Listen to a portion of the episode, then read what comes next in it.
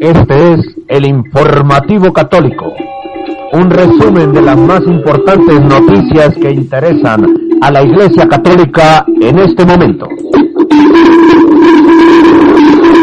Presenta desde Bogotá, Colombia, Henry Gómez Casas.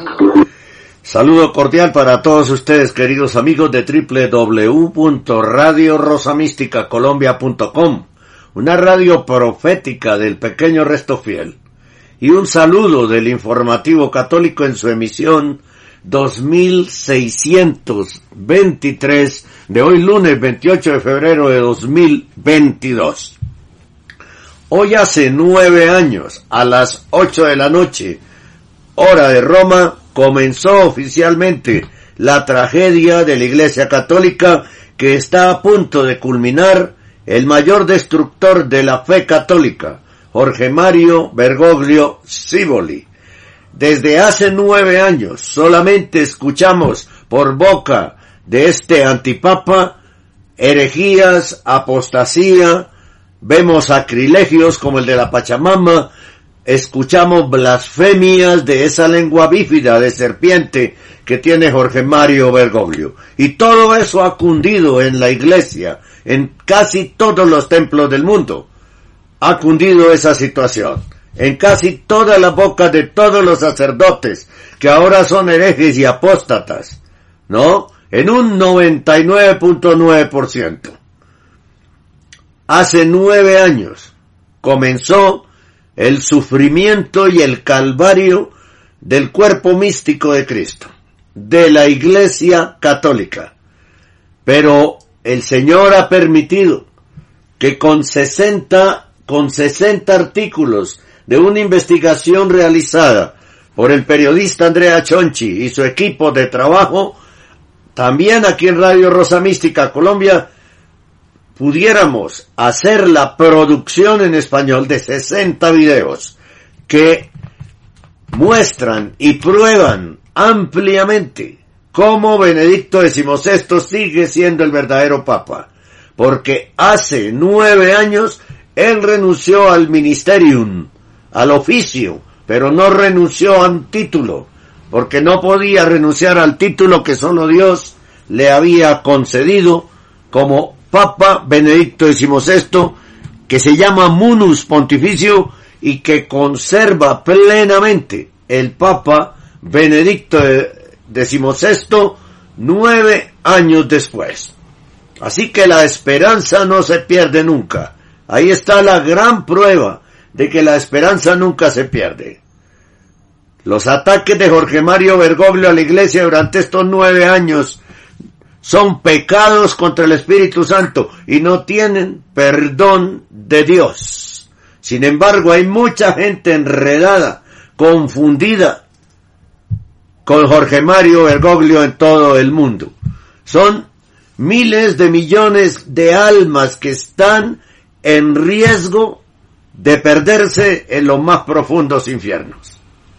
Más claro no podemos hablar, ¿no? Ni decir las cosas. Bien. Radio Rosa Mística Colombia hace parte de la agremiación iberoamericana de prensa independiente, AIPI, que lucha por el respeto a la libertad de expresión y a la libertad de prensa. Y a la libertad de prensa. Decimos y publicamos lo que los grandes medios de comunicación no dicen ni publican. Nos retransmite en vivo y en directo la radio online la más popular.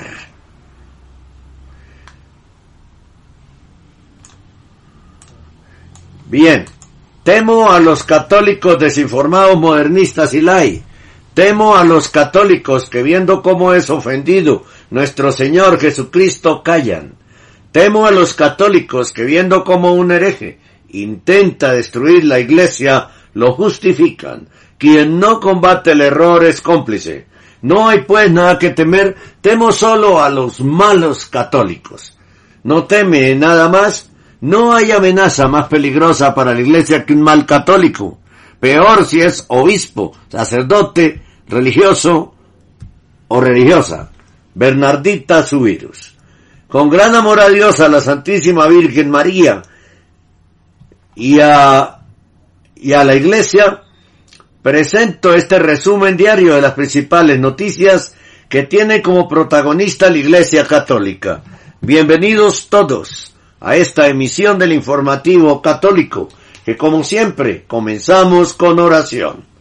Señor nuestro Jesucristo, en María, con María, por María y para María, sellamos con tu sangre preciosa este informativo católico, esta radio, nuestros oyentes en todo el mundo hispano, este lugar desde donde transmitimos la vida de nuestros oyentes y nuestras vidas.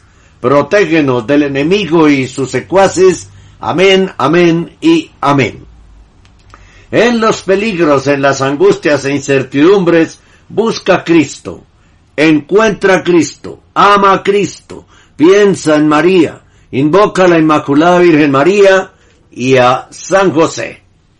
Usted nos está escuchando en nuestra web Radio Rosa Mística Colombia.com, la más popular, radio.net, online radiobax.com, caimanestereo.com, y en su dispositivo móvil si ha descargado gratuitamente las aplicaciones de radio y televisión de Radio Rosa Mística Colombia desde Play Store. También puede buscar Radio Rosa Mística Colombia en google.com. En cualquier lugar de los Estados Unidos puede escucharnos de frontera a frontera y de costa a costa marcando gratuitamente el número 701 719 7148. Nos encuentran en la página de Facebook Radio Rosa Mística Colombia y en los muros de Facebook de los grupos Amigos de Radio Rosa Mística Colombia y Católicos con Cristo y María. En Twitter, arroba el cenáculo. En Instagram nos encuentran como Rosa Mística Col. En redes sociales, Radio Rosa Mística Colombia en Telegram, RRMCTV Colombia. Visite y suscríbase en el canal de audios ibox.com Radio Rosa Mística Colombia, donde encontrará cientos de audios de nuestra programación. Visite también y suscríbase en el canal YouTube Radio Rosa Mística Colombia. De clic en me gusta y en la campanita para que reciban la noticia católica del día y nuestros videos de sana doctrina católica en estreno. El contenido de este noticiero es responsabilidad de la producción. Nuestras metas son la verdad, la objetividad periodística, la libertad de expresión, la libertad religiosa y la defensa de la sana y sagrada doctrina católica. Sobre el acontecer religioso de nuestra Iglesia Católica es de suma importancia para la colectividad. Es por ello que te invitamos a sintonizar el informativo católico a partir de las 8 de la mañana. A través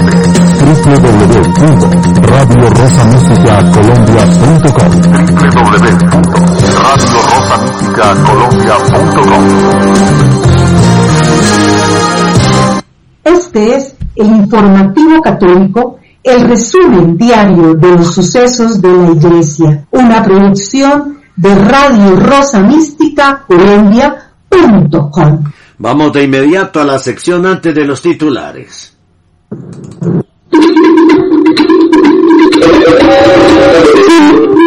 Este es el informativo católico.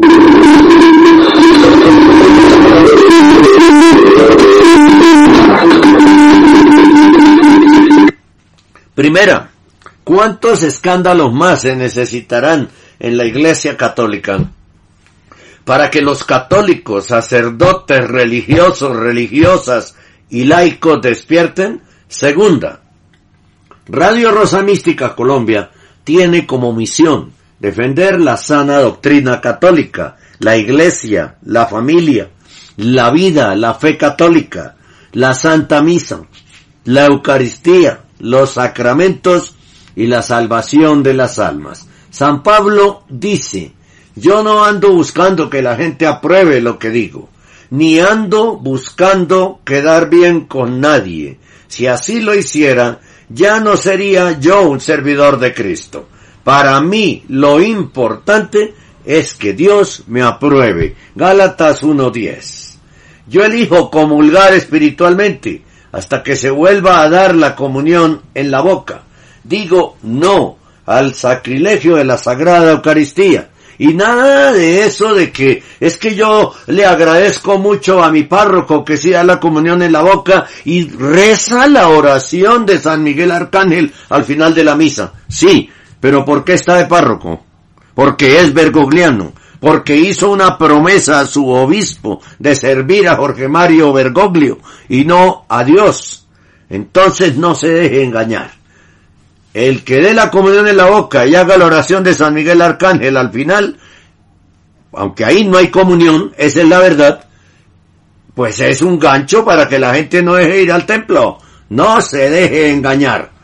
Prefiero que me condenen los hombres por decirles la verdad de Dios que llegar al infierno por haberme avergonzado de la verdad que me llevaría al cielo.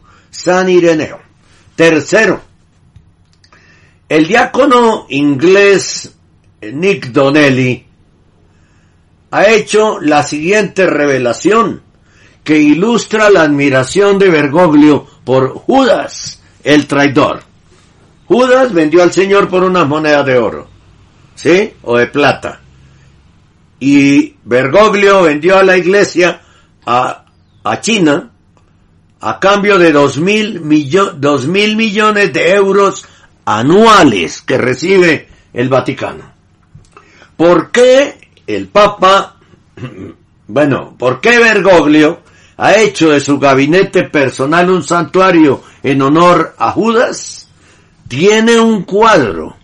Además Jesús aparece desnudo en ese cuadro y una estatua de Judas. Tiene una estatua de Judas en su oficina, en su gabinete personal, un santuario en honor a Judas.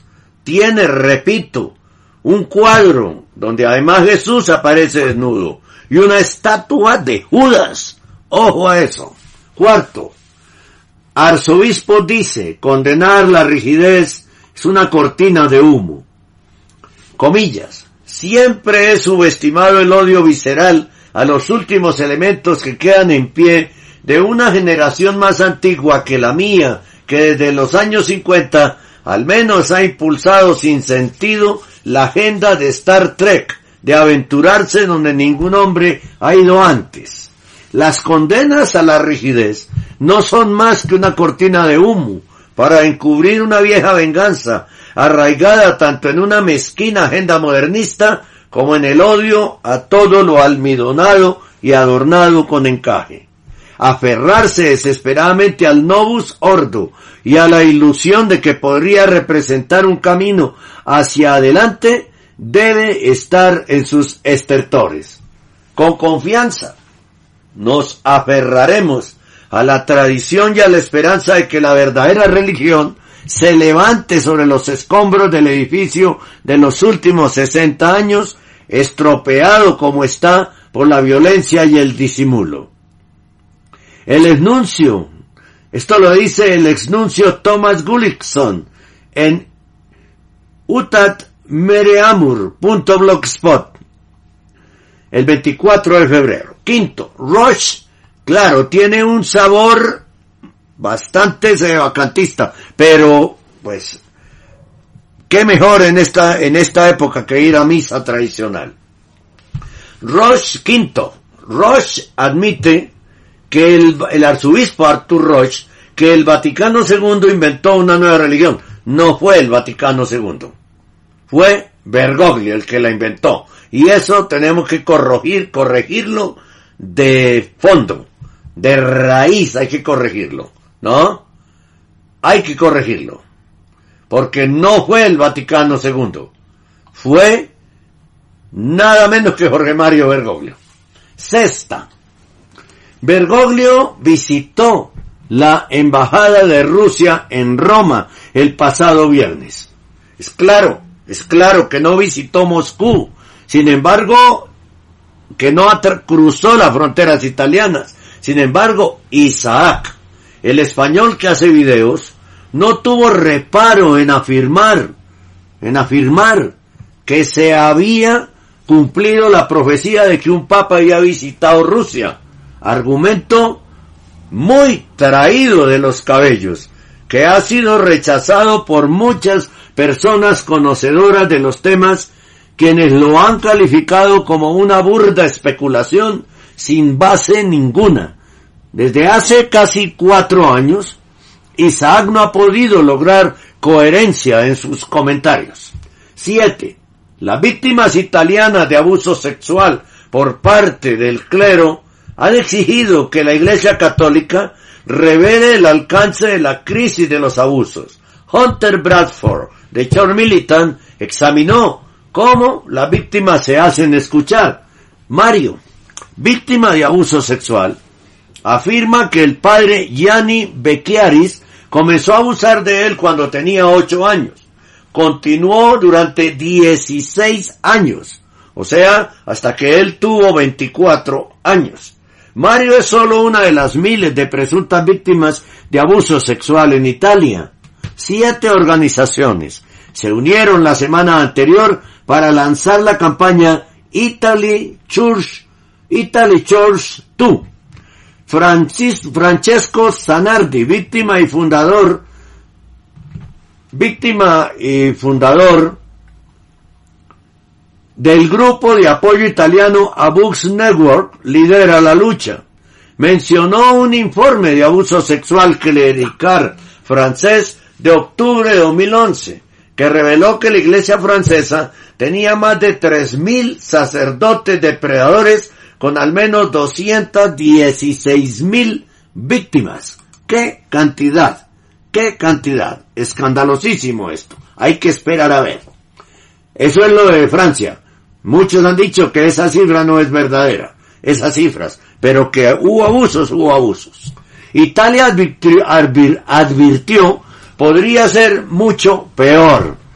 Sanardi afirma que hay muchas más víctimas en la base de operaciones del catolicismo, o sea, en el Vaticano. Yule Gómez, corresponsal en Roma de Chor Militant, dice que hay tres razones por las que no se está abordando el abuso en Italia. Primero, la Iglesia tiene un control casi mafioso sobre el Estado italiano. En segundo lugar, el 80% de los italianos se identifican como católicos y continúan mostrando una deferencia sin igual hacia el clero. Y tercero, Italia tiene un estatuto de limitaciones y el proceso judicial italiano es un campo minado burocrático. Italia va muy por detrás y pensar que de Italia salió el derecho, ¿no? De allá salió. Italia va muy por detrás de muchos otros países que ya han publicado informes de abuso sexual por parte del clero. Mientras algunas víctimas obtienen justicia, las víctimas italianas siguen esperando. Becchiaris fue declarado culpable según la ley de la iglesia y pagó 112 mil euros a su víctima, pero su obispo le permite permanecer en el ministerio sacerdotal solo prohibiéndole el contacto con menores. 8. Las siguientes son las posturas de candidatos y precandidatos presidenciales en Colombia en torno al fallo de, entre comillas, legalización del aborto emitido abusivamente por la Corte Constitucional. Eh, la información es la siguiente. Bueno, se abre paso la idea de un referendo en contra del fallo del aborto, ¿no? Dice el diario El Heraldo el de Barranquilla el 23 de febrero de 2022. En contra de la legalización están David Barguil del equipo por Colombia, candidato del Partido Conservador. Federico Gutiérrez, más conocido como Fico Gutiérrez, de equipo por Colombia, en contra de la legalización del aborto. Aide Lozano Lizarazo, del equipo por Colombia. John Milton Rodríguez, de, de Colombia Justa Libres. De ellos, de esos cuatro, saldrá un solo candidato, de acuerdo con una consulta el próximo 13 de marzo. Oscar Iván Zuluaga, candidato del Centro Democrático a la presidencia en contra de la legalización del aborto. Ahora, a favor de la legalización, Gustavo Petro, del Pacto Histórico, Francia Márquez, del Pacto Histórico, Camilo Romero, del Pacto Histórico, Arelis Uriana, del Pacto Histórico, Luis Fernando Velasco, del Pacto Histórico, es ex eh, senador liberal, Alfredo Sade, del Pacto Histórico. De esos 1, 2, 3, 4, 5 y 6, saldrá un solo candidato presidencial. Uno solo saldrá. Hasta ahí ya tendríamos dos candidatos presidenciales para primera vuelta. ¿Sí? Bien. A favor de la legalización, Enrique Peñalosa, exalcalde de Bogotá, equipo por Colombia. Alejandro Char, de Barranquilla, equipo por Colombia. Sergio Fajardo, de Medellín, del Centro Esperanza. Juan Manuel Galán, del Centro Esperanza. Alejandro Gaviria, del Centro Esperanza. Jorge Enrique Robledo, del Centro Esperanza. Humberto de la Calle, del Centro Esperanza. Son 1, 2, 3, 4, 5, 6, 7. De esos 7 saldrá otro candidato presidencial, pero todos, absolutamente todos, están a favor del aborto. Así que votar por el Centro Esperanza es votar el voto. No saben y no responden ni sí ni no. Aquí mencionan a Ingrid Betancourt, pero Ingrid Betancourt ya no es candidata a nada, a nada, absolutamente a nada. Rodolfo Hernández, Luis Pérez Gutiérrez. Pero también están en contra del aborto para conocimiento de la gente el presidente Iván Duque, el presidente actual, y el presidente del Congreso, el senador Juan Diego Gómez del Partido Conservador. Tienen que saber votar ustedes. Tienen que saber votar. Y para eso es importante saber quién está a favor del aborto y quién está en contra del aborto. ¿No? Aquí se lo hemos dicho. Bien, noveno. Solicitud de videos por el cumpleaños número 9 de Radio Rosa Mística Colombia. Pues queremos que ustedes hagan unos videos, ya nos han llegado algunos, unos videos eh, con su teléfono celular de manera horizontal el teléfono para que nos quede perfecto, en el que usted diga, hola, por dar un ejemplo, por dar un ejemplo, hola, soy Luis desde Pasto, Colombia.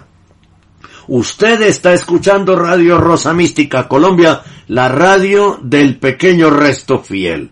El amor de María, directo a tu corazón, nueve años defendiendo la sana doctrina católica. No es más lo que hay que decir.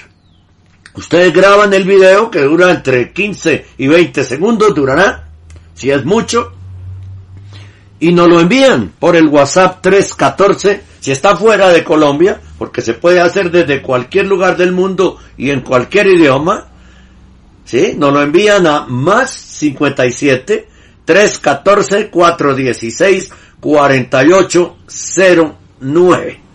Tenemos una semana más para esperar esos videos, una semana más. Así que los pueden ir enviando poco a poco, nosotros los estamos recibiendo, damos las gracias personalmente a través del WhatsApp y los guardamos en una carpeta en el escritorio de nuestra computadora, de nuestro ordenador, de nuestro PC, para hacer después, cuando ya haya bastantes, un video, un video para publicar en el, en el canal YouTube Radio Rosa Mística Colombia con motivo del noveno, noveno cumpleaños, es que ya llegamos al, al año número 9 de Radio Rosa Mística Colombia, que nació curiosamente y por cosas de Dios simultáneamente con la llegada de Bergoglio a hacer, a ocupar, porque no es el Papa, la silla de Pedro, ¿no? Entonces, al mismo tiempo, el 13, el 13 de marzo lo eligieron a él, el 19 de marzo fiesta de San José, comenzó sus emisiones Radio Rosa Mística Colombia. Esto es algo que lo único que uno entiende es que fue verdaderamente la voluntad de Dios, ¿no? Entonces, esperamos los videos, por favor. Y también 10, 10, estamos a la espera de un blog informativo del pequeño resto fiel que se llamará Sacerdotes por la Verdad. Esto es una super primicia de Radio Rosa Mística Colombia. Allí se publicarán temas de sana doctrina católica desde Colombia para todo el mundo y posiblemente habrá un link donde ustedes podrán también escuchar Radio Rosa Mística Colombia. Espérelo. Sacerdotes por la verdad. Sacerdotes por la verdad. 11. No hubo ayer ningún tipo de transmisión desde el hotel en Buenos Aires del encuentro de don Alexandro Minutela con el pequeño resto fiel de Argentina. Por ahora no sabemos qué sucedió y nos gustaría que nos contaran desde allá en un breve texto qué sucedió. ¿Por qué no hubo transmisión de don, de don Minutela en su encuentro con el pequeño resto fiel de Argentina? Transmisión que siempre se hace por, eh, por el Facebook Radio Domina Nostra, ¿no? O por el canal YouTube de, de don Alexandro Minutela. Pero no hubo transmisión ninguna. Simplemente hay un video de 15 minutos de, de una, con la historia de una chica que, que, que hizo su primera comunión. Nada más. No sabemos absolutamente nada de lo que pasó. No hubo transmisión. No, imposible que en el hotel no hubiera una red de internet en el hotel. Por supuesto que tenía que haberla. Entonces no sabemos en realidad qué sucedió. Además, no se necesita porque los teléfonos, el teléfono por el que transmite eh, Radio Domina Nostra, pues siempre está, siempre tiene conexión a Internet, ¿no? Como lo tiene nuestros teléfonos de aquí de Radio Rosa Mística Colombia. Así que no entendemos por qué no hubo transmisión de Don Minutela en su encuentro con el pequeño resto fiel de Argentina. Pudo ser algo técnico, pudo no ser algo técnico, ¿no? Esperemos a ver qué nos cuentan, qué nos cuentan en el transcurso del informativo católico. Bien, vamos a una pausa y regresamos con los titulares del día de hoy y tenemos una exclusiva pero impresionante en los titulares.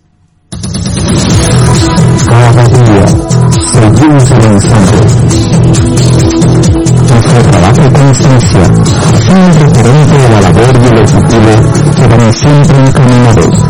a mantenerles bien informados sobre el acontecer de nuestra Iglesia Católica. Gracias por caminar junto a nosotros. Informativo Católico, de lunes a viernes, a partir de las 8 horas, a través de Radio Mística Colombia. Usted está en sintonía de Radio Rosa Mística Colombia. El amor de María directo a tu corazón. Radio Rosa Mística. Titulares en el informativo católico.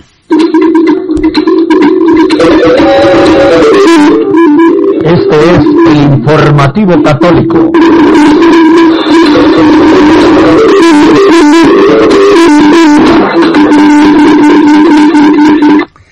Exclusivo del informativo católico y el canal Radio Rosa Mística Colombia.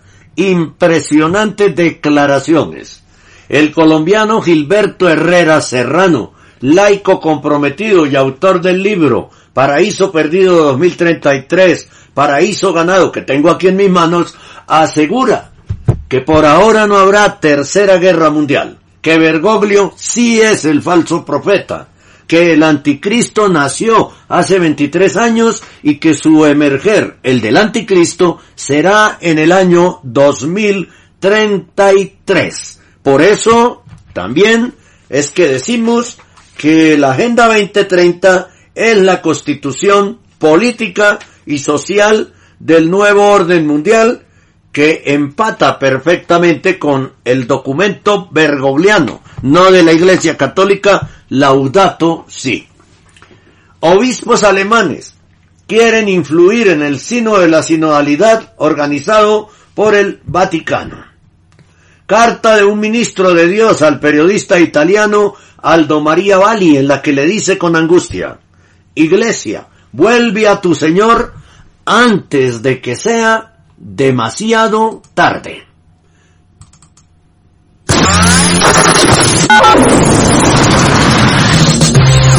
Estamos ganando a través de www.radiorosamísticacolombia.com www.radiorosamísticacolombia.com Radio Rosa Mística de Colombia. El amor directo a tu corazón.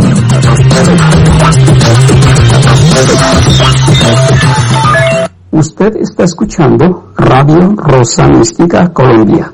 El amor de María directo a tu corazón. Ocho años defendiendo la sana doctrina católica. Desarrollo de Este es el informativo católico.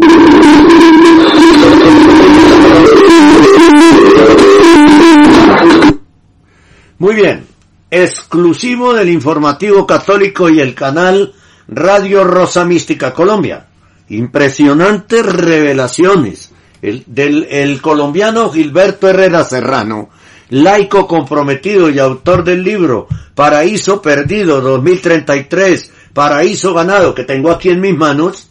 Esto es una maravilla de libro, eh, que asegura que por ahora no habrá tercera guerra mundial, que Bergoglio sí es el falso profeta, que el anticristo nació hace 23 años y que su emerger, el del anticristo, será en 2033. Estas revelaciones están incluidas en un audio de 21 minutos que Gilberto Herrera Serrano nos hizo llegar ayer a Radio Rosa Mística Colombia desde Bucaramanga, ciudad al nororiente de Colombia, donde él reside. Escuchemos con mucha atención este análisis de los últimos acontecimientos de la Iglesia y el mundo, la, la relación estrecha que tienen y los futuros desarrollos. Aquí está en la voz de Gilberto Herrera Serrano.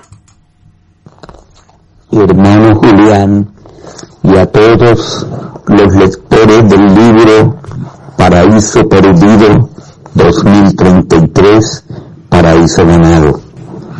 Esta es una reflexión que hago con respecto de lo que en el libro narra de los acontecimientos que en el futuro van a suceder.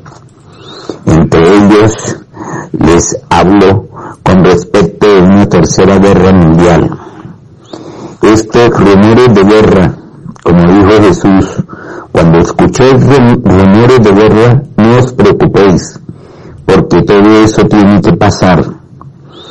Y yo les comento lo siguiente, entre ese rumor de guerra al estallido inmediato de esa guerra, no se preocupen, porque tienen que pasar todavía unos años más. La guerra no se va a desatar en estos momentos, sino que la guerra se desatará en el año 28, o sea, en el 2028. ¿Qué es lo que está pasando? Pues como tenemos los dos personajes bíblicos, ¿no? Que narra el Apocalipsis 13, el falso profeta y la bestia, el hijo de Satanás, ellos están ya en la tierra. Uno de ellos está ya obrando y cumpliendo su misión, y ese es el falso profeta. El falso profeta, pues, tenía que salir, como narro en el libro, de la verdadera iglesia de nuestro Señor Jesucristo, o sea, la Santa Madre Iglesia Católica Romana. Y de allí, pues, surgió ese falso profeta. Bien sabemos, como ustedes lo saben, el catecismo de la Iglesia Católica nos enseña que el Papa es el sumo pontífice de Roma, sucesor de San Pedro y vicario de Jesucristo en la tierra, a quienes todos estamos obligados a obedecerle. O sea, habla de todos. Entre esos todos habla, lógico, los cardenales, obispos, sacerdotes, religiosos, religiosas y todos los presidentes, los reyes, los príncipes de la tierra, todos. Como bien sabemos, tenemos el Santo Papa eh, Benedicto XVI, que fue elegido canónicamente sin hacer ningún tipo de fraude porque fue la sucesión que ha mantenido la iglesia que no nombra y no escoge representante de Cristo en la tierra hasta no haber muerto primero el anterior. Muy bien de que el Papa Benedicto XVI sucedió al finado Papa Juan Pablo II. Pero en esta elección que se hizo ya ahorita en el próximo mes que se inicia el 13 de marzo se están cumpliendo nueve años en la cual fue usurpada la silla de Pedro porque el Papa Benedicto XVI lo sacaron le hicieron dimitir todo con un engaño, pues diciendo que él estaba ya muy viejito y que estaba yo en, muy enfermito y estaba en el borde de la muerte y que necesitaban reemplazarlo por uno más joven, un papa abierto, un papa con ideas liberales, ¿no? Un papa que siguiera la teología de la liberación, no, esa misma teología que le presentaron los creadores Gustavo, eh, Gustavo Gutiérrez y John Sobrino, y que al Papa Juan Pablo II la prohibió y bajo excomunión si ellos no llegaban a incumplir esa orden. Lo que sucedió que tan pronto como fue elegido Francisco Bergoglio como el nuevo Papa, no, lo primero que hizo fue recibir allá en el Vaticano a Gustavo Gutiérrez y a John Sobrino, que fueron los creadores de la teología de la liberación, porque esa precisamente es la que él está aplicando. Entonces, como bien sabemos, ya tenemos el falso profeta. El falso profeta viene a engañar, porque ahí lo dice las Sagradas Escrituras. Él viene a engañar y engaña hasta el más creyente. Como ustedes bien ven, ahorita los ojos de todos los hombres están puestos es, ¿no? en el llamado Papa Francisco Bergoglio, ¿no? que es el que está usurpando la silla del verdadero Papa que es Benedicto XVI. Entonces, lógico que porque está engañando y tiene engañado prácticamente al 90% de los miembros de la Iglesia Católica, nos da y nos confirma una vez más de que Él es, de que Él es, y luego con su doctrina, con ese cambio y con esas eh, eh, encíclicas que ha venido sacando, ¿no? Como Amor y Letitia, como esto, eh, Laudato Si, y todas las demás encíclicas donde las acomoda solamente no para favorecer a ese imperio grande que lo llevó al poder, ¿no? al papado, que es la masonería. Entonces, como bien sabemos, él va a engañar y va a engañar hasta el más creyente. Hasta el más creyente, dijo Jesús. Entonces, ¿quiénes son los más creyentes que hay ahorita en la iglesia? Pues los mismos obispos, los mismos sacerdotes, los mismos religiosos. Ellos están trabajando prácticamente para él. Entonces, ¿qué sucede? En estos rumores de guerra, entre este conflicto que se armó de Rusia con Ucrania, lo único que vienen es a despertar, ¿no? Esos rumores de guerra que ya casi que se agarran, que ya casi que no.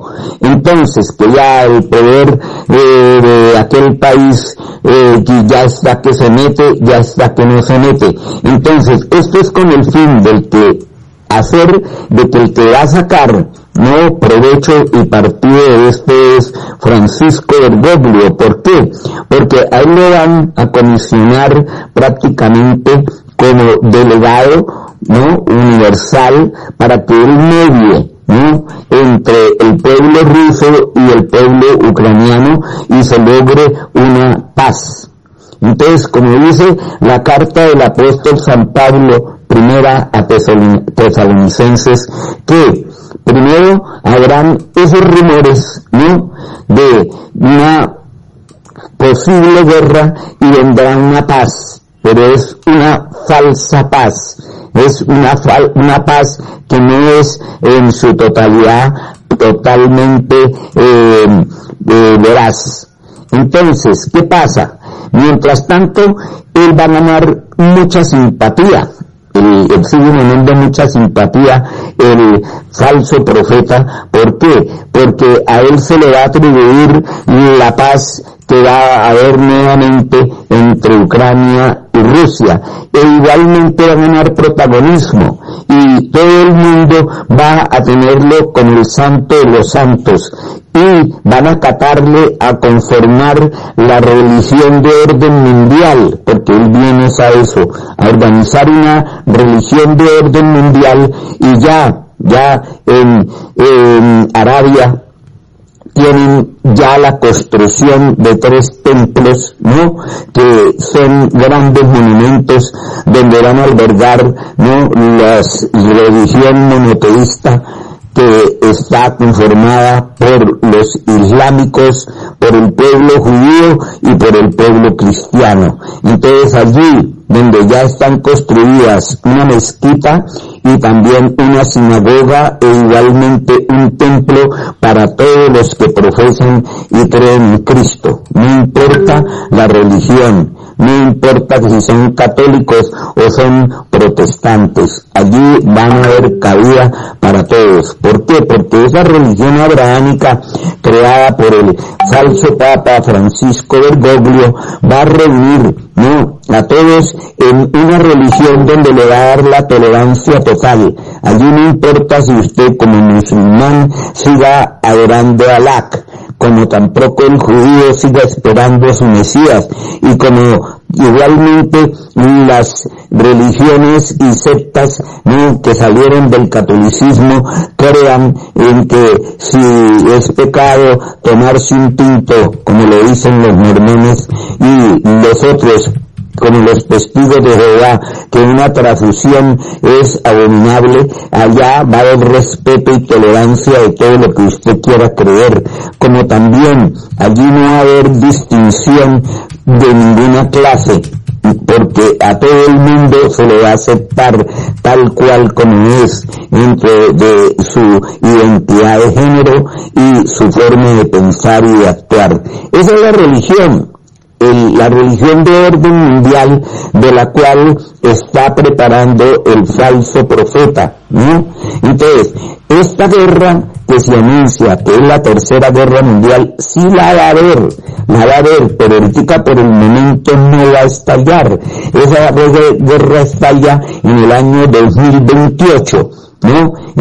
Cuando ya esté conformada la religión de orden mundial, la religión abrahámica, donde es la que tiene tolerancia y aceptación para todas las creencias y allí no hay discriminación de ninguna, eh, de ninguna manera.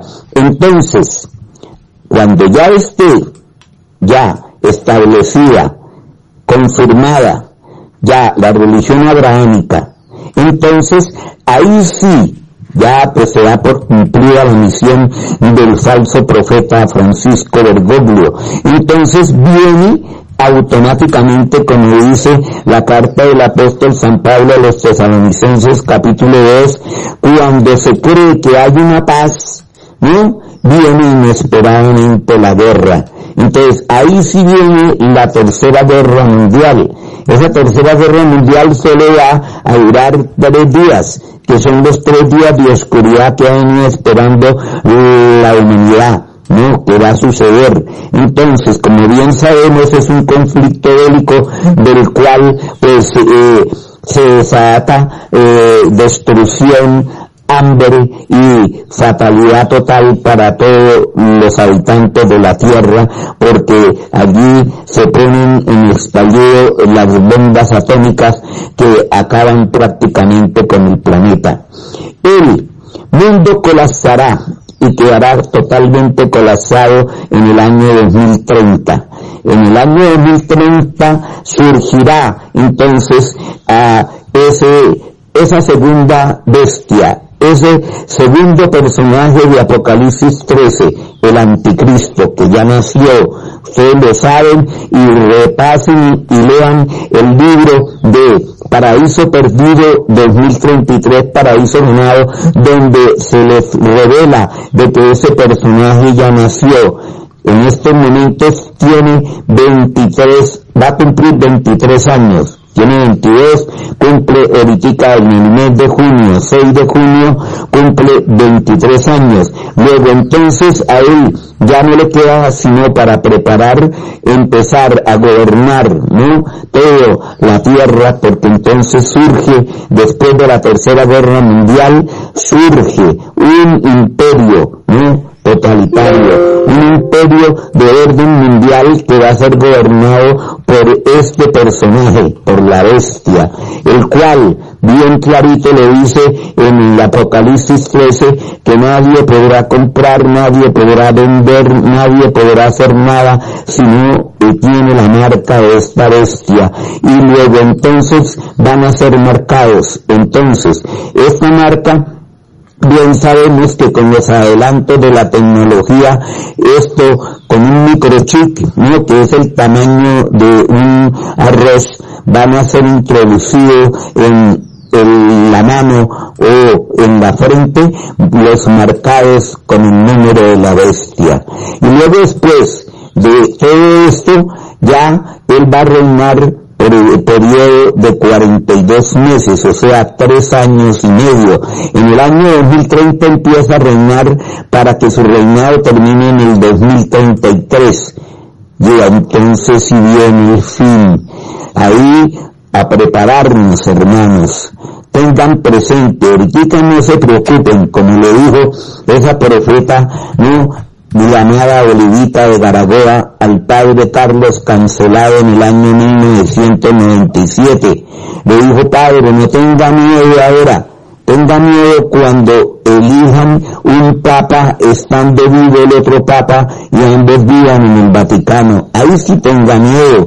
Y como bien lo sabemos, se está cumpliendo y se cumplió la profecía de Olivita de Garagoa, porque con estos desastres que le vienen pasando a la humanidad. Ahora, no hemos terminado todavía una pandemia que eh, ha tenido temorizada a la humanidad, ¿no? Cuando ya se habla de rumores de la tercera guerra mundial. Entonces, amigos, no se preocupen, ahorita por el momento todo es especulación de los medios. Pues, sí hay el, el conflicto, porque no se puede negar, Rusia ataca a Ucrania, pero esto es prácticamente un juego de ajedrez, que allá los poderes están moviendo las fichas, pero esto no estalla hasta que el falso Papa Francisco Bergoglio ya tenga en función la religión de orden mundial que ya están construidos los templos allá en, en Arabia, donde empieza a funcionar la mezquita, el, la sinagoga y el templo religioso, de donde se aceptará todo tipo de tolerancia. Yo solo les digo, estén advertidos. Jesucristo dijo, tened los ojos despiertos y los oídos abiertos, ¿no? Porque cuando lleguen estos momentos, ¿no? Se va a engañar hasta el más creyente. Hermanos, yo les digo y les pido que hagan mucha oración, que pidamos para que en estos momentos todos esos obispos, sacerdotes, religiosos, religiosas y parte de todos los laicos comprometidos con la Iglesia Católica salgamos de ese letargo, tengamos no la fineza de poder estar atentos de lo que está sucediendo, todos estos cambios que está haciendo, toda esta alteración de la doctrina, de la sana doctrina que está haciendo Jorge Mario Bergoglio, estar pendientes de todo eso y no seguir el fuego y rezar para que esos obispos,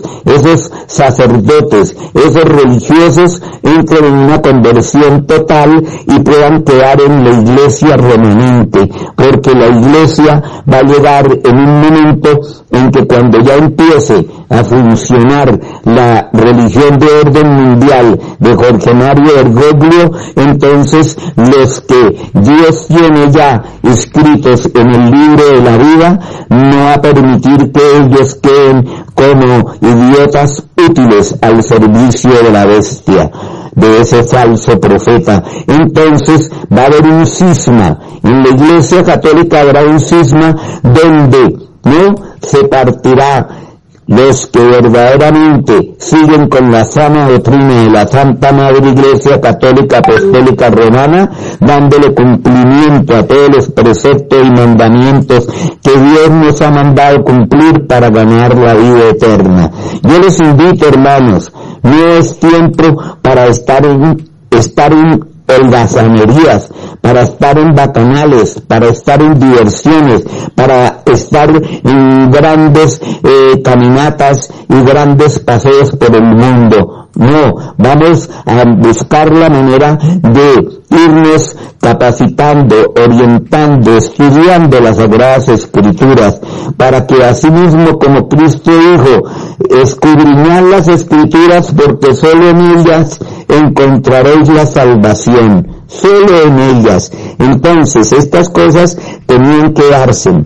Cualquiera que de pronto me escuche va a decir, pero ese es un hereje, no está creyendo en el Santo Papa Francisco. No, no es así porque el verdadero Papa que verdaderamente está vivo, tiene 94 años y goza de una salud, de una plenitud total en la cual él habla y al mismo tiempo tiene el discernimiento y que puede estar ahorita como gobernante de la Santa Iglesia, pero que lo sustituyeron, lo cambiaron, todo por amenazas de muerte, porque como lo dijo el cardenal Darío Castrillón Ellos, que en paz descanse, que a él se le había entregado una carta para que se la entregara a su santidad Benedicto XVI, donde era amenazado de muerte si no entregaba el poder. Bueno hermanos, yo ahí vengo y les repito, con el libro, aquellas personas que tienen el libro, repásenlo, repásenlo y traten de poner en práctica los eh, consejos que yo les transmito, ¿no? Así que les deseo que pasen una feliz tarde y que Dios y la Santísima Virgen los acompañe. Amén. Extraordinario audio, un resumen impresionante que hace Gilberto Herrera Serrano, 21 minutos, con él estaremos, una vez termine el informativo católico hoy, estaremos grabando con él un programa del cenáculo, perdón, de conversando, de un programa conversando para el canal, porque es importante que, que esto trascienda fronteras. Esta es la interpretación más clara, más sencilla que puede uno tener de lo que está pasando en el mundo y la iglesia. ¿No? Dice Gilberto, no habrá guerra mundial. Por ahora, ¿sí? No habrá tercera guerra mundial. Bergoglio sí es el falso profeta. Los cardenales son falsos profetas que le están ayudando al falso profeta. El anticristo nació hace 23 años. Vamos a preguntarle a él en la entrevista, ¿quién es el anticristo? ¿Quién es el anticristo? Porque eso es muy importante. ¿no? Y si usted acaba de escuchar y, tiene alguna pregunta para Gilberto, pues escríbanosla en, en el, eh, en el WhatsApp 314-416-4809 y con mucho gusto le formulamos la pregunta a Gilberto cuando terminemos el informativo que vamos a grabar una entrevista para el programa Conversando del canal Radio Rosa Mística Colombia. Bien, hoy es el aniversario del último día en el cargo del Papa Benedicto XVI, 28 de febrero de 2013, hace nueve años, ¿sí? Y ojo porque eh, él es un profeta, el Papa Benedicto XVI es un profeta, y de eso vamos a hablar a continuación. Hace dos años, hace dos años, es decir, en, en el año 2020, el Santo Padre Benedicto XVI se reunió con el patriarca Sviatoslav, jefe de la Iglesia Católica Griega de Ucrania, y le dijo que rezaba diario por Ucrania, y habló de la guerra allí como una gran tragedia para Europa, hace dos años, hace dos años, el Papa Benedicto XVI, ¿no? Concluyan ustedes. Bien, pausa y regresamos con más noticias en el informativo católico del día de hoy. Después de esta primicia impresionante con don Gilberto Herrera Serrano, que a propósito fue, es un señor que estuvo eh, haciendo los estudios de diaconado permanente hasta que explotó todo esto y él se dio cuenta del engaño que se venía y renunció a la escuela del diaconado permanente de la arquidiócesis de Bucaramanga. Compre ya el libro El mundo de las sectas del periodista católico Henry Gómez Casas, con una amplia reseña de las más influyentes del mundo y 44 pseudoespiritualidades desprendidas de la Iglesia Católica, Apostólica, Romana y Mariana. Sus nombres, fundadores, origen, doctrinas, libros y formas de divulgación y penetración en las familias y en la sociedad. Respondemos a la pregunta, ¿qué hacer si un familiar ingresa en una secta? El mundo de las sectas, un libro de permanente consulta que incluye una lista de más de 1800 organizaciones ocultas, secretas, engañosas y con dioses desfigurados que no son el Dios uno y trino de nosotros los católicos. Para comprar el libro El mundo de las sectas, llame ya al 311-870-2094 de Radio Colombia.com el mundo de las sectas, para que usted entienda el falso comunismo.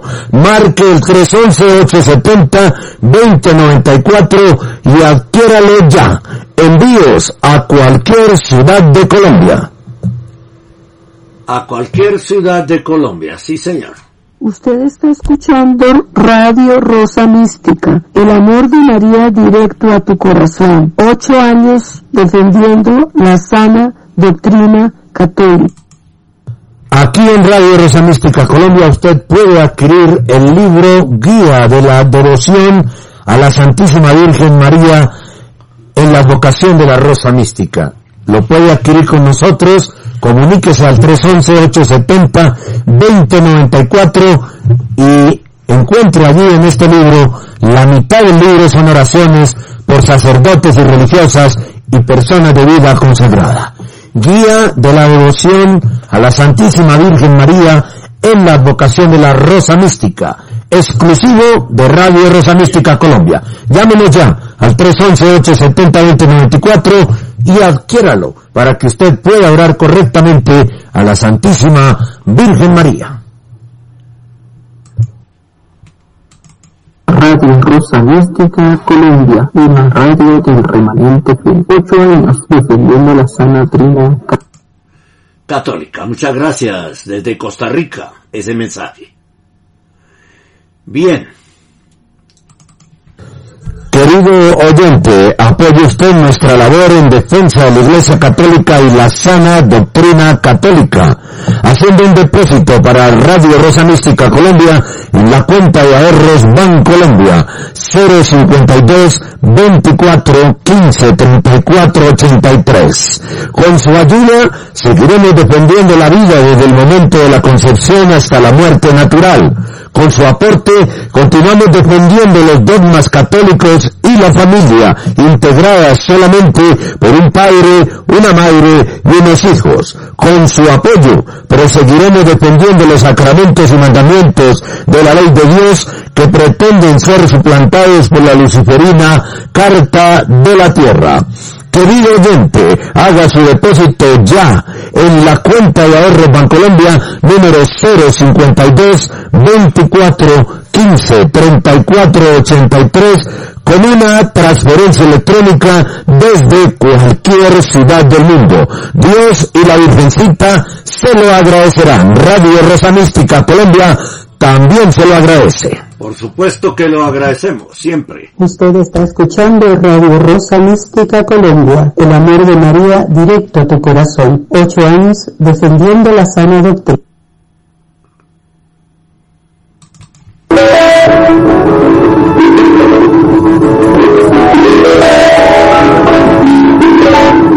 Usted está escuchando Radio Rosa Mística Colombia.com desde Bogotá en vivo y en directo. Si quiere comunicarse con nosotros, escriba a nuestro correo rosamístico arroba yahoo.com o búsquenos y hable con nosotros por Skype.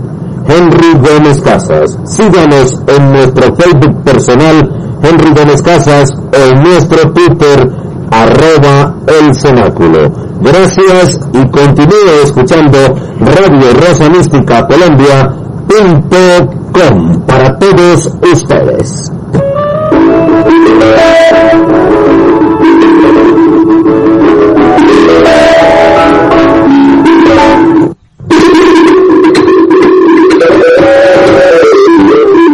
Este es el informativo católico. www.radio Rosa Mística Colombia presenta un boletín extraordinario de noticias del informativo católico.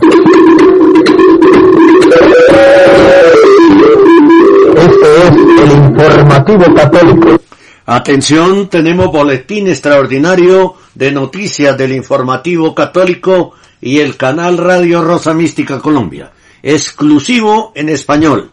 Hace nueve años, Benedicto XVI tomó el helicóptero y dejó la sede vacía, no vacante. El código Ratzinger de la Declaratio dice en una crónica publicada hace pocos momentos en Libero Cotidiano el periodista Andrea Chonchi. La imagen del helicóptero blanco que aquel fatídico día de hace nueve años se llevó al actual Papa Benedicto XVI desde el Vaticano hasta Castel Gandolfo, donde se despediría del mundo, ha quedado grabada en la conciencia colectiva. El 28 de febrero de 2013, de hecho, entró en vigor lo que había anunciado en la declaratio OMS 17 días antes, a saber, la renuncia al ministerium, es decir, su renuncia solo al poder práctico, que él mismo hará visible, conservando además del nombre pontificio la túnica blanca de papa desprovista de los de dos elementos, la museta y la faja en la cintura, símbolo de las dos funciones del ministerio a las que había renunciado, anunciar el evangelio y conducir la barca de Pedro. No era, no fue en absoluto una abdicación, ya que como hemos reiterado varias veces, la renuncia al papado según el canon 332, parágrafo 2, debe ser al munus petrino, es decir, a la investidura, al título de origen divino y debe ser simultáneo. El Papa Benedicto, sin embargo, ordenó exactamente lo contrario, pospuso la renuncia a su ministerio, el ejercicio práctico del poder para el 28 de febrero, lo que envió a la lo que lo envió a la sede impedida, según el cano 412, donde el Papa Benedicto XVI está preso, confinado y sin libertad de expresión. Él mismo, pero siempre sigue siendo Papa en todos los aspectos. Por tanto, como no abdicó el cónclave que eligió a Bergoglio, fue nulo. Curioso que una semana después de que planteáramos por primera vez la cuestión de la sede impedida el 18 de agosto de 2021, se diera publicidad al estudio de la canonista Geraldina Boni, un proyecto de ley sobre la silla romana totalmente impedida y la renuncia del Papa. Seguido un mes después, 28 de septiembre, por el grupo de estudio casualmente sobre el Papa Emerito y la sede impedida de la Universidad de Bolonia. Recientemente ilustramos cómo se introdujo mediante el desglose del oficio papal en dos entidades, Munus y Ministerium. Ratzinger ya cómo introdujo mediante el desglose del oficio papal en dos entidades, Munus y Ministerium, desde mil, eh, ya Ratzinger desde 1983 un perfecto sistema antiusurpación tomado del derecho principesco alemán Fürstenreich. Y por eso Benedicto tomó el helicóptero hace nueve años, ese 28 de febrero. ¿No? Hay que revisar lo que describe Peter Sewell en últimas conversaciones en 2016 de la editorial Garzanti.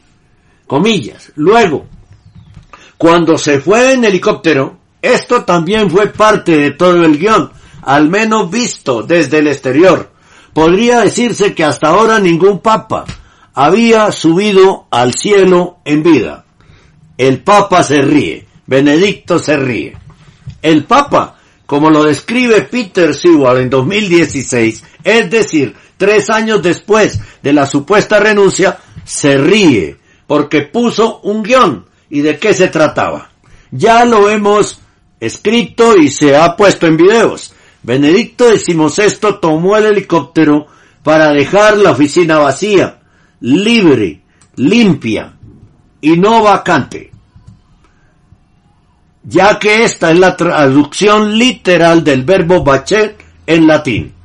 E inmediatamente después, el Papa Ratzinger había añadido otra frase objetiva en la declaratio, comillas, que es la siguiente, comillas, y declaro que debe convocarse un cónclave para la elección del sumo, del nuevo sumo pontífice por aquellos a quienes pertenece hacer la elección.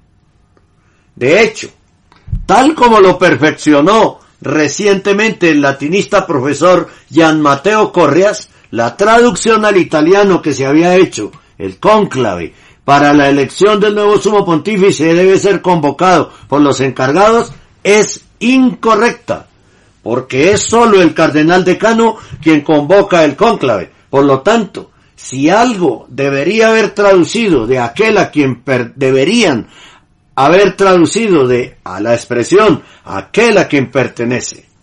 La frase, en cambio, con un uso muy refinado del latín, se refiere precisamente a algunos cardenales, solo a los que son competentes. ¿Y quiénes serían? El Papa Benedicto escribe esto porque deja el asiento vacío, claro, y recomienda solo una cosa, saber que el próximo Papa verdadero debe ser elegido solo por algunos cardenales, los reales, es decir, nombrados por mí antes de 2013, y no por los nombrados por cualquiera en mi lugar, ilegalmente. Ocupará la sede de Roma, la sede de San Pedro, términos que sin embargo no existen en el derecho canónico, como señala el abogado Arthur Lambauer, ya que la terminología exacta es la apostólica. De hecho, si hoy fuéramos a un cónclave con los 80 70 cardenales inválidos nombrados por el antipapa Bergoglio, se elegiría otro antipapa, como lo confirma el profesor Antonio Sánchez de la Universidad de Sevilla en España. Como ulterior confirmación está la frase con la que poco antes de tomar el helicóptero, hace nueve años, Benedicto saludó a los cardenales diciendo, comillas, y entre vosotros, en el colegio cardenalicio, está también el futuro Papa, a quien ya prometo hoy mi incondicional reverencia y obediencia. De esta manera, dio a entender que su sucesor legítimo debería haber sido elegido solo entre esos verdaderos cardenales, designados por él o por Juan Pablo II, y no por ningún antipapa. Un sucesor al que todavía espera quizás en vista de su futura abdicación, pero más probablemente haya aceptado con obediencia la respuesta del futuro papa verdadero, que será elegido solo entre esos verdaderos cardenales, en su sede impedida. Está esperando todo eso. Con este movimiento preventivo sutil y brillante, el Papa Ratzinger dijo la verdad. Los demás creían que había jurado obediencia a Bergoglio, pero nunca lo ha hecho, como pondrá por escrito en últimas conversaciones donde le responde al periodista Peter Sewell, comillas. Al despedirse de la curia, le pregunta Peter Sewell, al despedirse de la curia, ¿cómo podría jurar obediencia absoluta a su futuro sucesor? La respuesta de Benedicto XVI a esa pregunta fue, el Papa es el Papa, sea quien sea.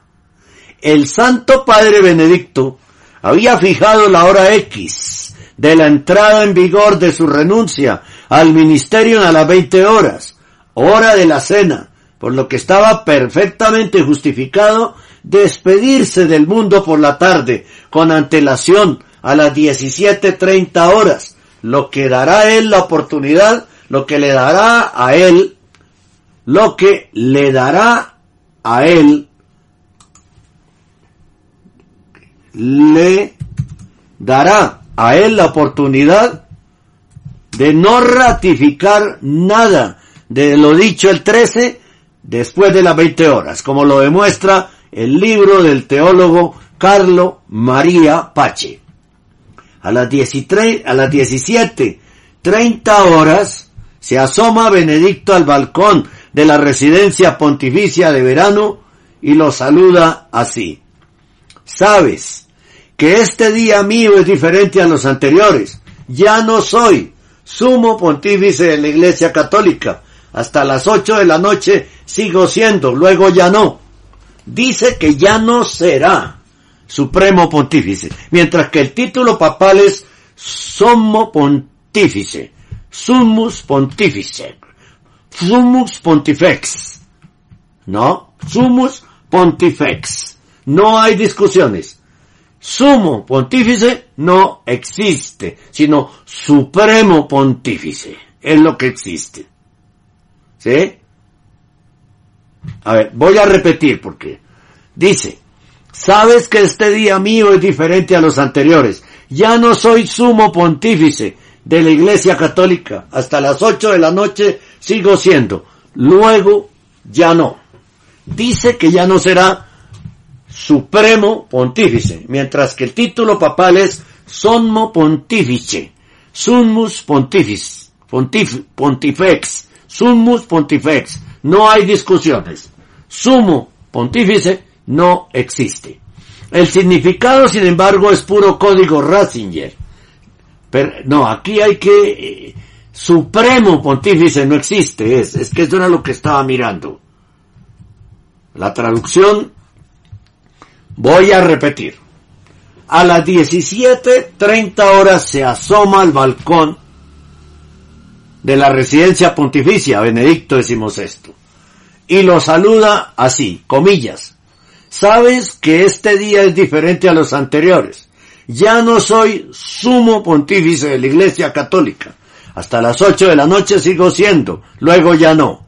Dice que ya no será supremo pontífice, mientras que el título papal es sommo pontífice, Summus Pontifex. No hay discusiones.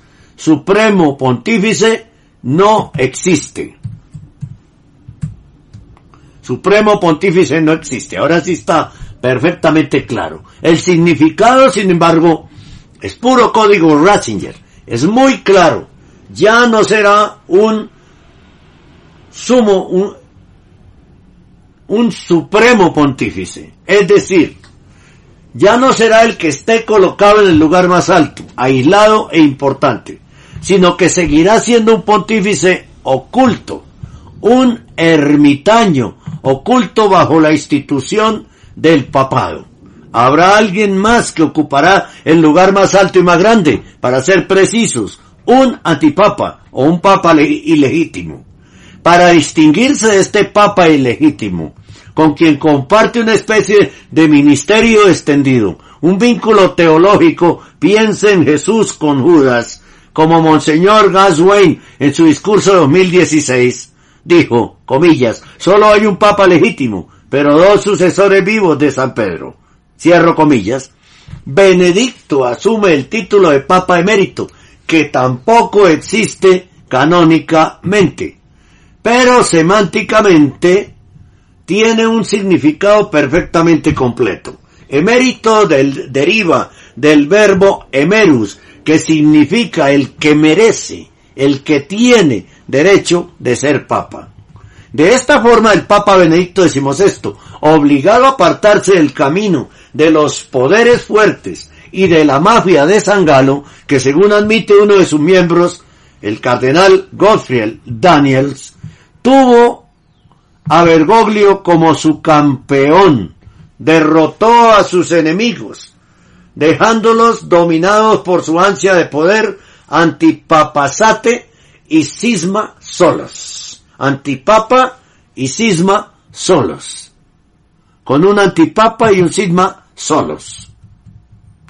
Al hacerlo, el Santo Padre Benedicto salvó a la Iglesia Católica y quizás no solo esto, ¿no? Es impresionante lo que pasó hace nueve años. Sacaron a Benedicto XVI del cargo de papa, pero no le pudieron arrebatar el título de papa. Por eso Bergoglio es un antipapa. Eso es absolutamente claro. Bergoglio es un antipapa. Y también lo ha dicho Gilberto Herrera Serrano desde Bucaramanga. Y mucha gente lo está confirmando. Bergoglio es un antipapa que tiene engañados a millones de católicos y a casi todo el clero en un 99,9%. Es impresionante lo que tenemos que estar viviendo en la actualidad en la iglesia.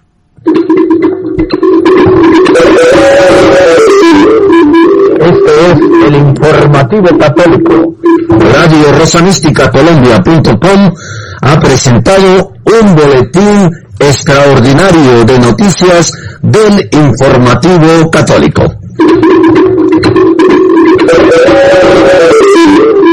Este es el informativo católico.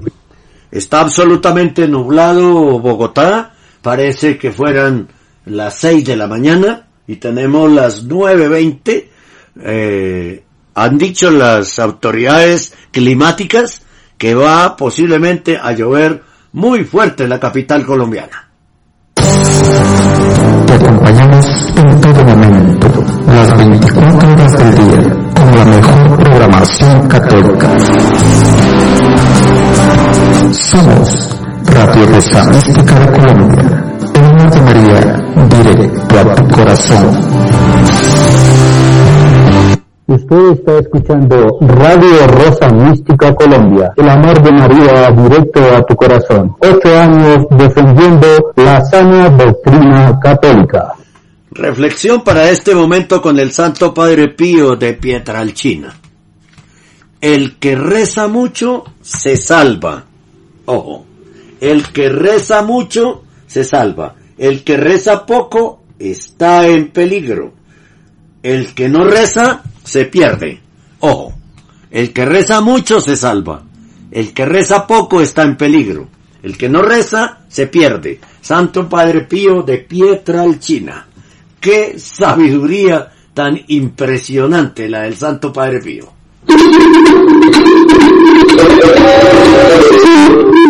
Este es el informativo católico.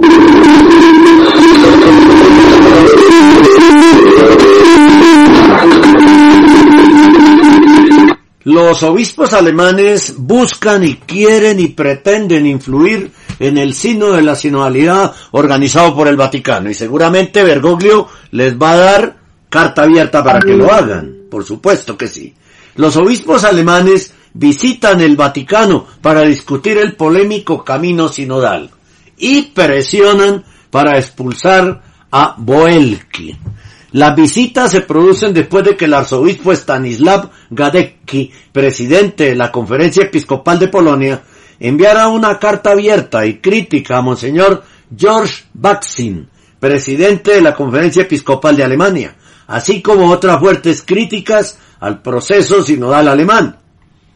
Tras una corrección fraternal del presidente de la Conferencia Episcopal Polaca y otras críticas mordaces al camino sinodal, seis obispos alemanes, entre ellos el cardenal Rainer Boelki de Colonia, han visitado el Vaticano en los últimos días.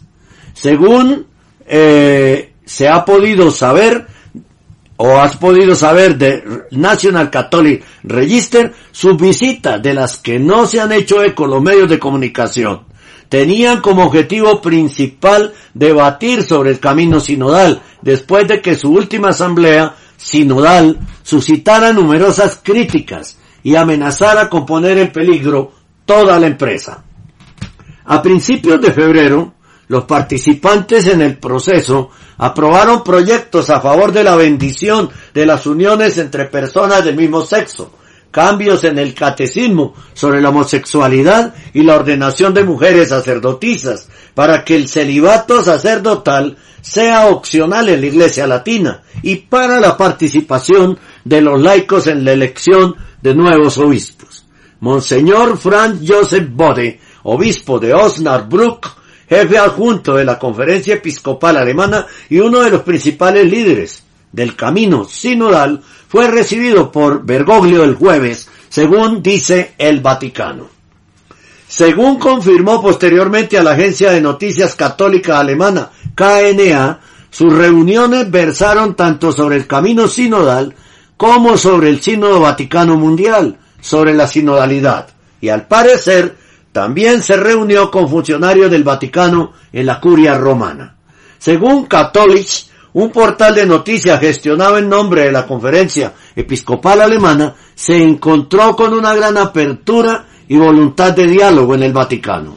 El informe de noticias dijo que muchas veces se le indicó que los temas tratados por el camino sinodal eran importantes para gran parte de la Iglesia Universal, aunque esa perspectiva no se comparta en toda Alemania.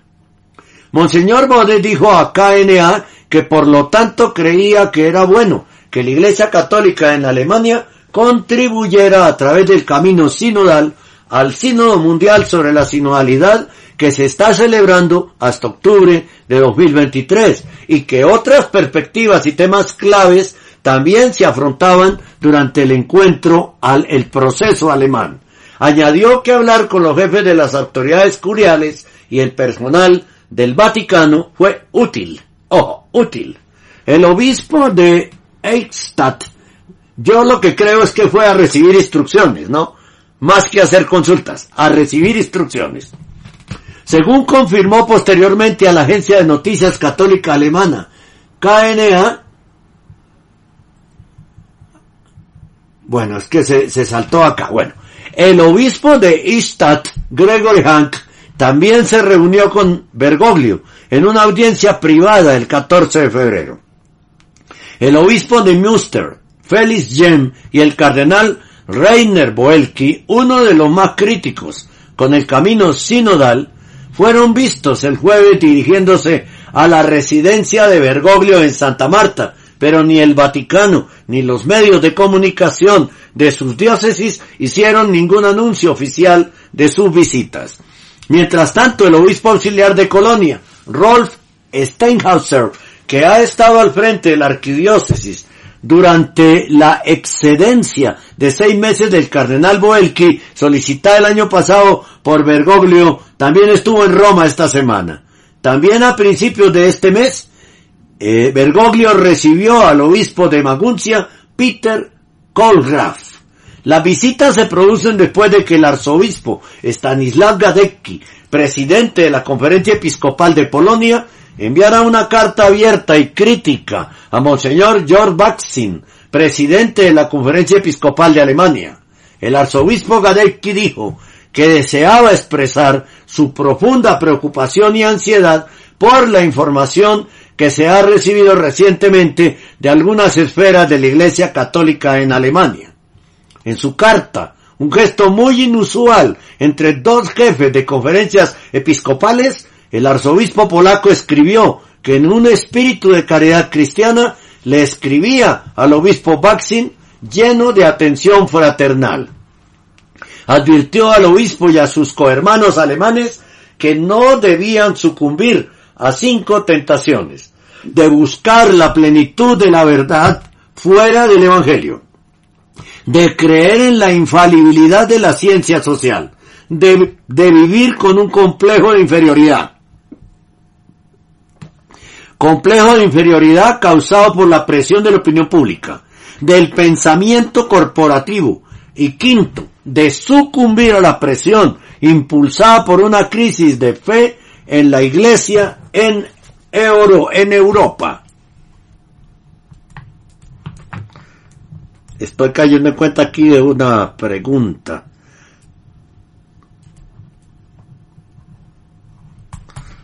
Bueno, en relación indirecta con el camino sinodal, se produjo la visita del cardenal Boelki, que se espera que regrese a su puesto al frente del arquidiócesis de Colonia el miércoles de ceniza, o podría ser despedido también. Bergoglio pidió al cardenal que se tomara una licencia el pasado mes de septiembre, tras la publicación de un informe sobre abusos sexuales del clero en su arquidiócesis. La investigación no encontró ninguna prueba de que el cardenal hubiera actuado ilegalmente en relación con los casos de abuso. Sin embargo, según el Vaticano, el informe decía que el cardenal Boelki había cometido errores importantes en su forma de abordar el asunto y que esto había contribuido significativamente a una crisis de confianza en la arquidiócesis que ha perturbado a muchos fieles. Algunas fuentes eclesiásticas en Alemania sostienen que el cardenal ha sido un objetivo de sus hermanos obispos que quieren verle salir de Colonia. Y estos observadores dicen que están utilizando las faltas encontradas contra él en el informe, aunque haya sido asuelto de acciones ilegales como medio para destituirle. Otra figura prominente de la iglesia que lo hizo recientemente fue el cardenal Jean-Claude Hollerich de Luxemburgo, quien dijo en una entrevista este mes que si él fuera el cardenal Boelki, dimitiría. Fuentes eclesiásticas alemanas críticas con el camino sinodal han dicho al, al, National Catholic Register que la presencia de tantos obispos alemanes en Roma esta semana, en, en la semana anterior, en particular, no en ninguna visita a Límina, era inusual y apunta no solo a un deseo de mantener el control del camino sinodal por parte de Bergoglio, sino también por parte de algunos de esos obispos a aumentar la presión sobre el cardenal Boelki para que renuncie y dado que Bergoglio tiene la última palabra en este tipo de asuntos, porque es un dictador, es probable que el cardenal haya hecho una visita para conseguir su apoyo. Lo sabremos entre hoy y mañana, si hubo apoyo o le tocó renunciar. El cardenal Boelki se enfrenta a la oposición pública de algunos de los sacerdotes diocesanos así como de obispos. Ah, no, miércoles de ceniza es de pasado mañana en ocho días. Así que tenemos una semana para saber qué decisión toman ahí. ¿Sí? El decano de la ciudad de Düsseldorf, el padre Frank Heikamp, dijo recientemente que mucha gente no podía imaginar que el cardenal volviera. No puede seguir como antes, dijo el padre Heikamp. El cardenal no puede continuar desde el punto en que se tomó su año sabático. El pueblo ha emitido su juicio.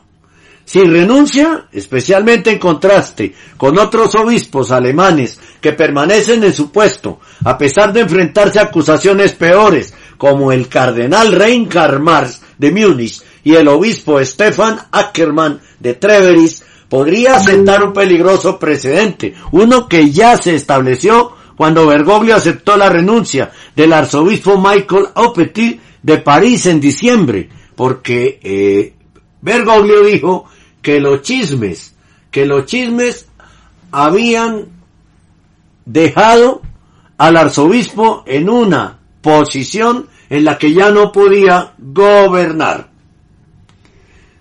En declaraciones al National Catholic Register, Bernard Meuser, Bernard Meuser, eh,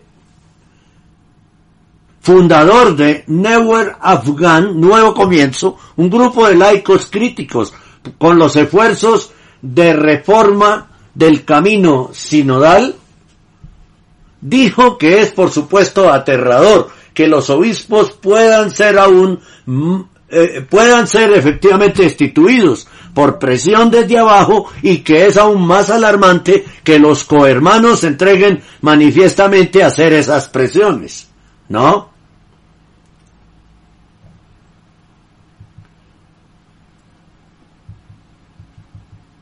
A ver, otra, otra vez me perdí. Carambas. Aquí está. Aquí está. Es que...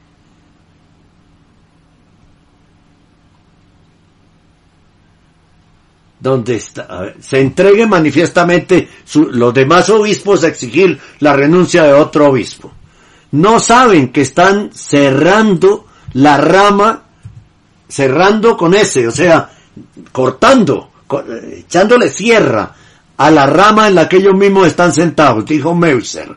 También cree que no es solo el informe sobre los abusos lo que hace que el cardenal sea inaceptable para sus oponentes, sino más bien otras dos razones, que ha tenido que imponer severos recortes en la diócesis debido a la escasez de sacerdotes, y la razón decisiva de que él, junto con el obispo Rudolf von der Holzer de Ratisbona, han representado la voz más clara en contra del camino sinodal.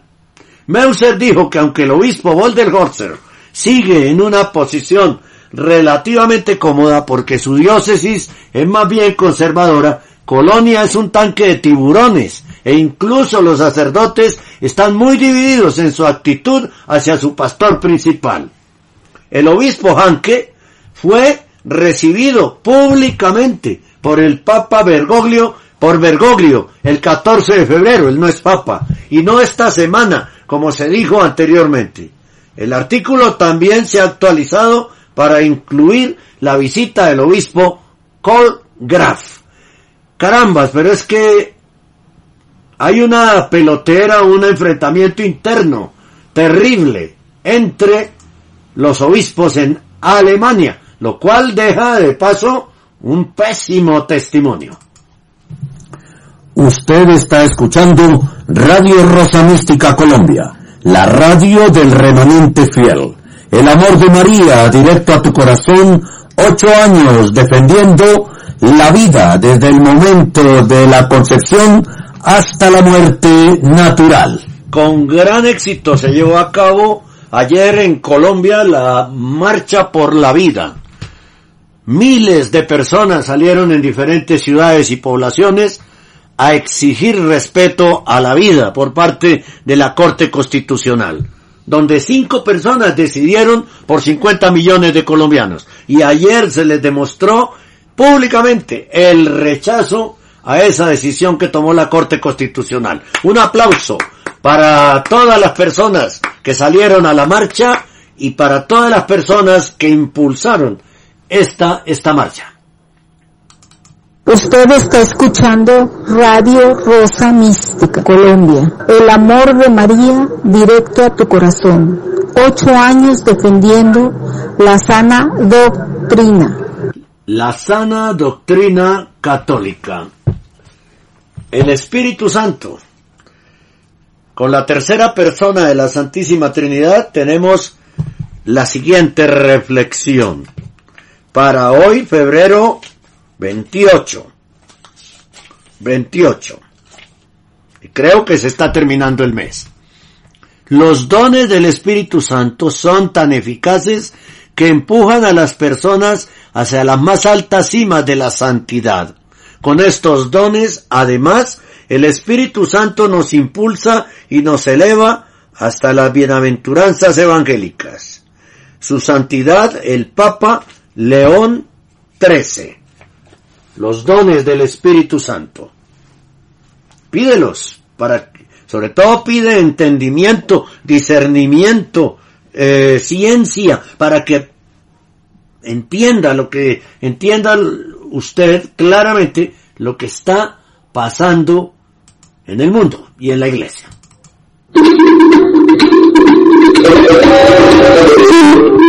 Este es informativo católico.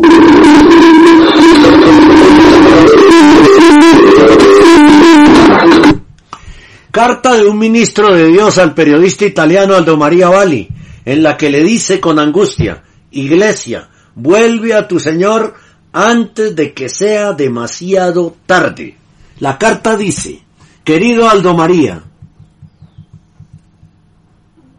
querido Aldo María, te escribo para compartir contigo una reflexión que surgió de un evento que tuve que esperar. Reflexioné e hice reflexionar a mis oyentes sobre el himno nacional de Israel, el llamado Hatikwa, Hatikbak, cuya traducción es esperanza. La canción, en mi opinión musicalmente, es muy bonita, pero triste, llena de melancolía, lo que de hecho la hace hermosa. La tristeza es evidente no solo por la secuencia de acordes y la melodía cantada, sino también por el texto, que habla de una esperanza de hasta dos mil años de recuperar el Haaretz, es decir, la tierra, y en particular la tierra donde reside Sión, el monte sagrado y Jerusalén. Escuchando y explicando la espiritualidad de este pasaje, resonaron en mi mente las palabras del hermoso Salmo 137, que describe el estado anímico de los judíos deportados por los babilonios. Los cantares de Sión eran exigidos a los judíos y quién sabe cuánta tristeza en esas melodías en tierra extranjera. El himno nacional israelí puede rastrear esas palabras del Salmo porque los hijos e hijas de Israel aún están dispersos por el mundo y la esperanza es la de la reunificación completa en la tierra de sus padres. Les hice imaginar lo que debe haber sido para los judíos caminar hacia una tierra hostil e inhóspita sin ninguna certeza de que alguna vez verían su amado Montesión en cuyo templo residía la presencia de Dios. Pero la reflexión no podía quedar ahí. Esto es porque la iglesia de nuestro Señor Jesucristo, la única que Él fundó, la iglesia católica, es la nueva Jerusalén. Y nosotros, los católicos, somos el nuevo Israel. No puedo dejar de pensar en nosotros, el pueblo de Dios, que seguimos los pasos del antiguo Israel, que merecimos esa catástrofe por su posición ante Dios, es decir, por haberlo dejado de lado erigiéndose como un ídolo en su lugar. Por haberlo dejado de lado erigiendo un ídolo en su lugar que ha dejado tanta huella que permanece en el libro sagrado. Y que ha, en su lugar, y que ha dejado tanta huella en el libro sagrado, en la Biblia. Y no puedo dejar de pensar que la iglesia de Cristo está actuando hoy exactamente como lo hizo Israel hace tantos siglos. Su Señor ya no aparece en el centro de su corazón, por lo tanto, de su amor, sino que ese centro lo ocupa el hombre, a quien adorar y tener sumisión a quienes, a quien adoran y, sumi- y, y tienen sumisión humillante, y por eso son paganos. La iglesia tiene la gracia de saber a dónde conduce esta elección y por tanto tiene la gracia de poder convertirse y volver a su Señor. Conoce bien la historia pasada de Israel. No podrá decir no sabía. Le queda poco tiempo, entonces será una catástrofe como la del antiguo Israel. No puedo dejar de imaginar a la iglesia, esposa de Cristo, partiendo hacia su exilio, humillada y aniquilada, como partieron aniquilados los antiguos judíos. Tal vez no sea la deportación a un país extranjero, pero será exilio en las catacumbas y en la clandestinidad. Vuelve, vuelve, iglesia, a tu Señor antes de que sea demasiado tarde. No tenéis miedo del silencio de Dios que no contesta vuestras oraciones, de ese Dios al que insultáis. ¿No es eso suficiente para convertirse? Cantaréis también los dramáticos Salmos 73 y 78 que cantaban los hermanos judíos en la tierra del exilio y que describen cuánto tiempo viviréis si no volvéis a Dios. Esta es la reflexión amarga, dura, llena de tristeza, como el himno de esperanza de los judíos de hoy, esparcidos por todas partes. Un saludo fraterno en Cristo, Señor del cielo y de la tierra. Pero le faltó un detalle a esta carta. Abrahamia, donde se van a juntar musulmanes, falsos católicos y judíos. De nuevo, el rechazo al Mesías. Se repite por parte de los judíos el rechazo al Mesías. De eso no se dio cuenta el escritor.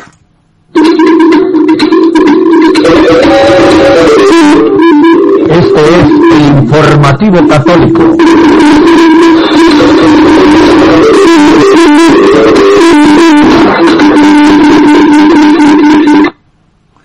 El 28 de febrero de 2007 a las 5 de la mañana 40 minutos, la Santísima Virgen le habló a Gladys de Mota en San Nicolás de los Arroyos. Le dijo, Gladys, que mis hijos esperen solo en Cristo, porque solo Él es el Salvador. Quien tiene su corazón puesto en Cristo, salvación tendrá. Si no lo tiene el corazón puesto en Cristo, sino en, en, en, en otras cosas, en el yoga, en Buda, en la meditación trascendental, en el cristianismo zen, en tantas otras cosas, pues no habrá salvación. No tendrá salvación. Yo les pido a todos, no os dejéis arrebatar vuestra creencia en Cristo y venid a mí, que yo defenderé de cualquier tempestad que tengáis en el alma. Y eso es cierto. La Santísima Virgen lo salva a uno, lo defiende a uno de cualquier tempestad en que entre el alma. No habrá aflicción, sigue diciendo, para aquel que consiente esté de sus buenos actos. No habrá aflicción para aquel que consiente esté de sus buenos actos. Constante sea en la fe el buen Hijo de Dios. Gloria por siempre al Todopoderoso. La Santísima Virgen María. A Gladys de Mota en San Nicolás de los Arroyos.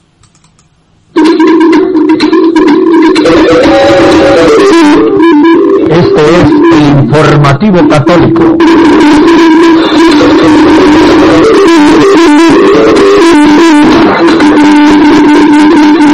Ya están comenzando a caer las primeras gotas de agua. Anoche lloró, lloró, lloró el, lloró Dios. Eh, llovió fuerte durante la noche. Y no se imaginan ustedes el frío que está haciendo en Bogotá en este momento. Cala los huesos, el frío. No sé a qué temperatura estaremos. Vamos, voy a mirar a qué temperatura estamos porque 12 grados centígrados. Estamos en Bogotá en este momento. ¿No? 12 grados centígrados. Está haciendo un frío que cala los huesos. Impresionante. Bien, pues muchas gracias por acompañarnos hoy en este, en este informativo católico. Estén pendientes del canal. Estaremos en un programa conversando con el autor del libro Paraíso Perdido 2033, Paraíso Ganado, don Gilberto Herrera Serrano, desde la ciudad bonita de Bucaramanga.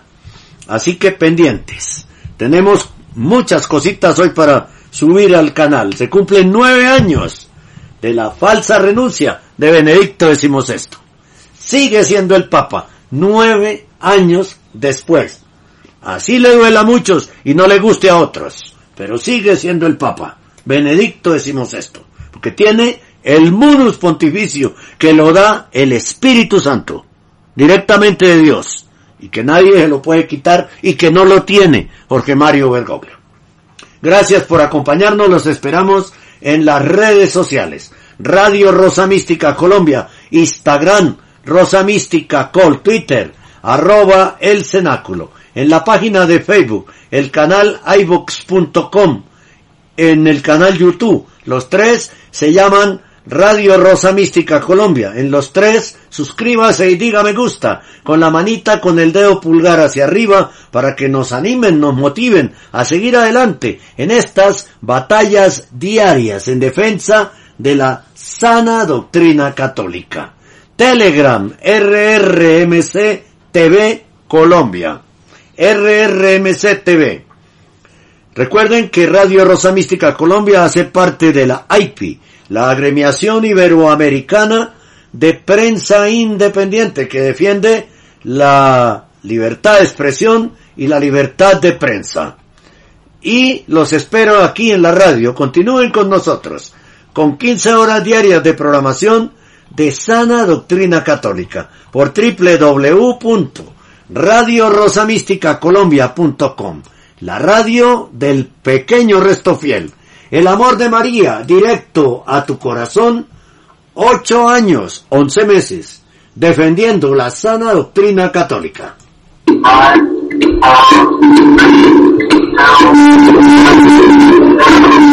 Hemos presentado el informativo católico, un resumen de las más importantes noticias interesan a la Iglesia Católica en este momento. Presenta desde Bogotá, Colombia, Henry Gómez Casas.